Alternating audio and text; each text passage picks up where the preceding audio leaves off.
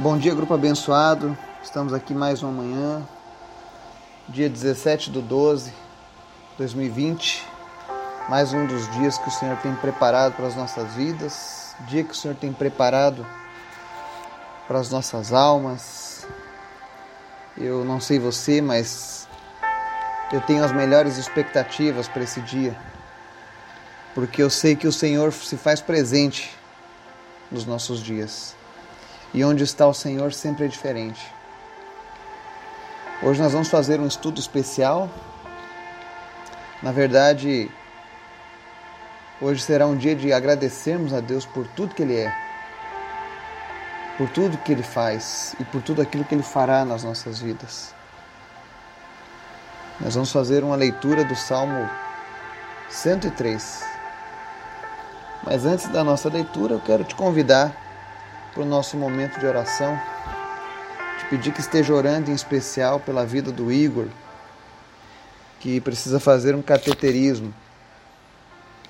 Que o Senhor venha visitá-lo, que o Senhor venha sará-lo, que o Senhor venha curá-lo, de modo que não seja necessário. Dia 23 ele precisa fazer o, esse, esse procedimento, mas nós oramos para que até lá o Senhor cure ele e que isso não seja necessário. Amém?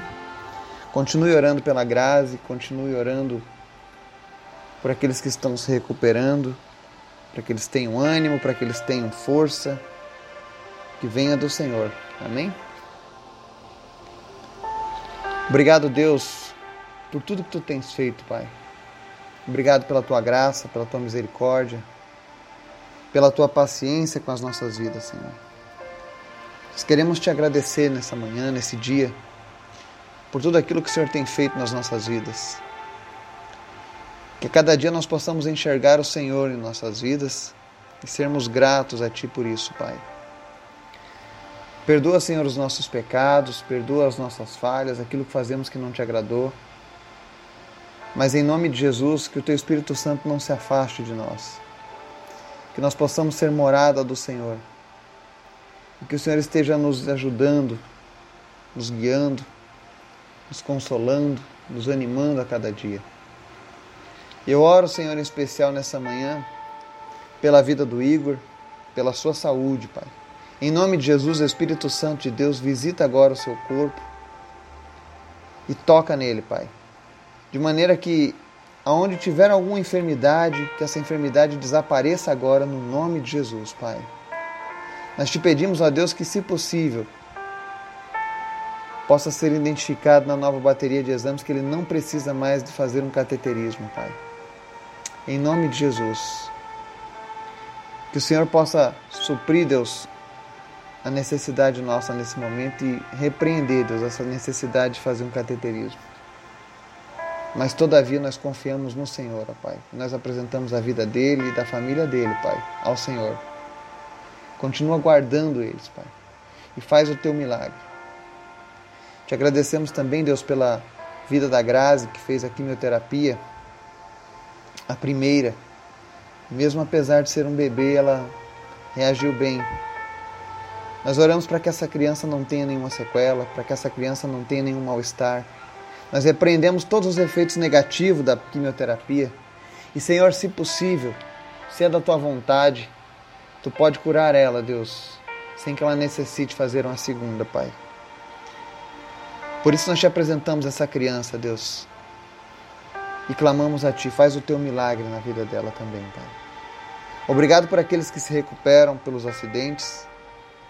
Obrigado, Deus, pelos testemunhos que nos inspiram a continuar te buscando, a confiarmos ainda mais no Senhor, ó Pai. Levanta, Senhor, mais pessoas. Levanta, Senhor, mais filhos e filhas teus aqui neste grupo, Deus. E por onde quer que eles estejam passando, que a tua palavra os acompanhe e eles estejam abençoando aqueles que estão ao seu redor. Eu oro e te agradeço pela vida de cada pessoa que faz parte deste grupo, Senhor. Por cada uma dessas almas que o Senhor tem nos dado, que o Senhor tem colocado no nosso caminho. Obrigado, Deus, por cada um deles. Continua fortalecendo eles. Continua dando ânimo para eles. Que eles possam confiar totalmente no Senhor, ó Pai. Que a tua palavra venha produzir frutos a cada dia em suas vidas, Pai. Obrigado por cada uma dessas vidas que tem nos acompanhado ao longo desses oito meses, Pai. Te pedimos, Pai, que a tua palavra venha produzir frutos em nossas almas. Obrigado por tudo, em nome de Jesus. Amém. Salmo 103. Ele diz assim: Bendiga ao Senhor a minha alma, bendiga ao Senhor todo o meu ser. Bendiga ao Senhor a minha alma, não esqueça nenhuma de suas bênçãos. É Ele que perdoa todos os seus pecados e cura todas as suas doenças, que resgata a sua vida da sepultura e o coroa de bondade e compaixão, que enche de bens a sua existência, de modo que a sua juventude se renova como a águia. O Senhor faz justiça e defende a causa dos oprimidos. Ele manifestou os seus caminhos a Moisés e os seus feitos aos israelitas. O Senhor é compassivo e misericordioso, muito paciente e cheio de amor. Não acusa sem cessar, nem fica ressentido para sempre. Não nos trata conforme os nossos pecados, nem nos retribui conforme as nossas iniquidades. Pois como os céus se elevam acima da terra, assim é grande o seu amor para com os que o temem. E como o Oriente está longe do Ocidente, assim ele afasta para longe de nós as nossas transgressões. Como um pai tem compaixão de seus filhos, assim o Senhor tem compaixão dos que o temem. Pois ele sabe do que somos formados, lembra-se de que somos pó. A vida do homem é semelhante à relva.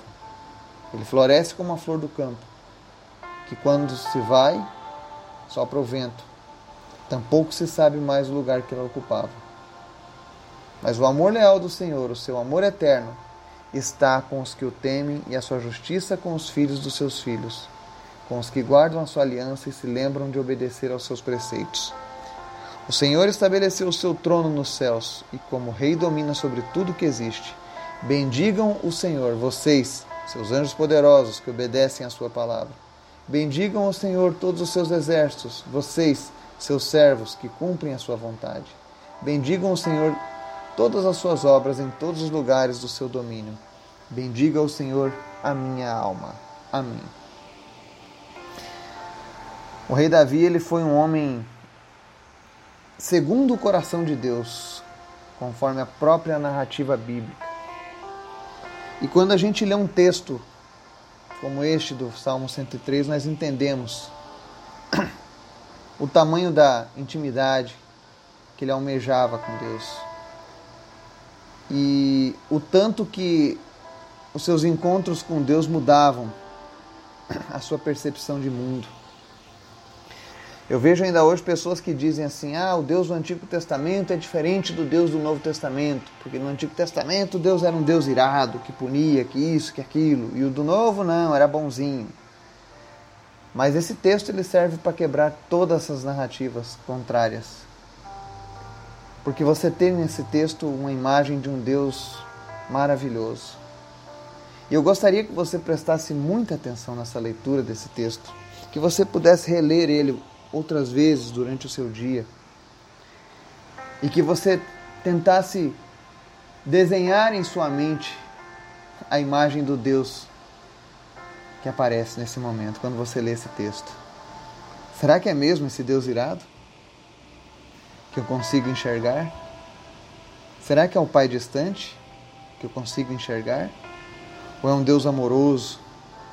Porque ele diz aqui, olha, no versículo 3: É Ele que perdoa os nossos pecados e cura todas as nossas doenças. Nós temos clamado nesses dias a Deus por curas e por tantas outras coisas, mas principalmente por curas. Mas não porque é um mantra, mas é porque nós conhecemos o poder do nosso Deus, nós conhecemos a extensão do seu domínio. Ele diz aqui nos versos 3 e 4 que perdoa os pecados, cura todas as doenças, resgata a nossa vida da sepultura. Quantas pessoas nós já vimos serem resgatadas da sepultura nesses dias? Quantos testemunhos de pessoas que tinham apenas um um pequeno percentual de vida e ainda assim o Senhor trouxe de volta. Esse é o Deus que nós servimos. No verso 5 ele diz assim: Ele enche de bens a nossa existência e renova a nossa juventude como a águia. Faz justiça e defende a causa dos oprimidos. Aonde você consegue enxergar um Deus mau, um Deus irado, um Deus impaciente? Pelo contrário, diz aqui que ele é compassivo e misericordioso, muito paciente e cheio de amor. Não acusa sem cessar, nem fica ressentido para sempre. É interessante que o nosso Deus ele nos deixa sempre o exemplo. E às vezes nós vemos pessoas que guardam ressentimento por toda uma vida. E nem mesmo Deus faz isso. E olha que Deus teria todas as razões do mundo, porque todas as vezes que nós pecamos, isso entristece o coração de Deus. E quantos de nós, antes de ter contato com essa palavra, fazia coisas muito piores? Mas nem por isso Deus ficou guardando ressentimento ele diz aqui no verso 10 que ele não nos trata conforme os nossos pecados e nem nos retribui conforme as nossas iniquidades. Esse é o amor de Deus. Eu sei que talvez você possa estar se achando fraco na fé. Talvez você esteja num momento em que a sua vida está sendo restaurada por Deus, você está se livrando de algumas coisas que atrapalhavam na tua caminhada e você ainda se sente cheio de culpa. Isso não é massagem de ego, mas isso é a palavra de Deus. Ele não fica ressentido para sempre. E a palavra de Deus diz assim, ó, verso 11: Pois como os céus se elevam acima da terra, assim é grande o seu amor para com os que o temem. E como o Oriente está longe do Ocidente, assim ele afasta para longe de nós as nossas transgressões. Ou seja, quando nós estamos em uma vida que busca a Deus, que anda com Deus, o principal elo que nós temos, que nos mantém junto de Deus, é o nosso temor a Ele. O temor a Deus faz toda a diferença. Porque quando nós tememos a Deus, nós evitamos o pecado. Quando nós tememos a Deus, nós amamos a Sua justiça. Quando nós tememos a Deus, nós odiamos aquilo que o Senhor odeia e amamos aquilo que o Senhor ama. E Deus tem uma promessa para aqueles que são seus filhos. Ou seja, quando eu estou falando filhos, são aqueles que têm um temor ao Senhor nos seus corações. Ele diz assim, verso 13: Como um pai que tem compaixão dos seus filhos, assim o Senhor tem compaixão dos que o temem. E no verso 17 diz assim: Mas o amor leal do Senhor, o seu amor eterno, está com os que o temem, e a sua justiça com os filhos dos seus filhos, com os que guardam a sua aliança e se lembram de obedecer os seus preceitos. Se você quer experimentar uma vida diferente, você quer experimentar uma vida onde Deus é pleno no seu relacionamento, o primeiro passo é esse: lealdade ao Senhor, aliança com o Senhor. E essa lealdade, essa aliança com o Senhor, ela, ela vem seguida sempre de obedi obediência aos seus preceitos. Como eu disse hoje, hoje é um dia da gente fazer uma releitura do Deus a quem servimos. E quando eu olho para esse Salmo 103, o meu coração se anima, o meu coração se alegra. Porque o Deus que nós servimos, Ele realmente tem cuidado de nós. E Ele deixa claro aqui na Sua palavra que Ele se preocupa com a Sua criação, que somos nós. E por fim ele termina nos versos 20, 21 e 22 dizendo que nós devemos bendizer ao Senhor em toda a nossa alma, em todo o nosso ser, em todas as suas obras. Separe esse dia hoje para você agradecer a Deus. Olha para para trás, olha para o início do ano, como começou este ano e olha como ele vai terminar. A vontade do Senhor, a Bíblia diz que a vontade do Senhor é boa, perfeita e agradável. Outra passagem diz que a bênção do Senhor enriquece e não traz dores. Em uma outra passagem ele ainda diz: Eu bem sei os pensamentos que tem sobre vós, pensamentos de paz e não de mal, para vos dar o fim que desejais. A todo momento Deus tem interferido na nossa história para nos trazer para os seus caminhos, para se fazer conhecido em nossas vidas.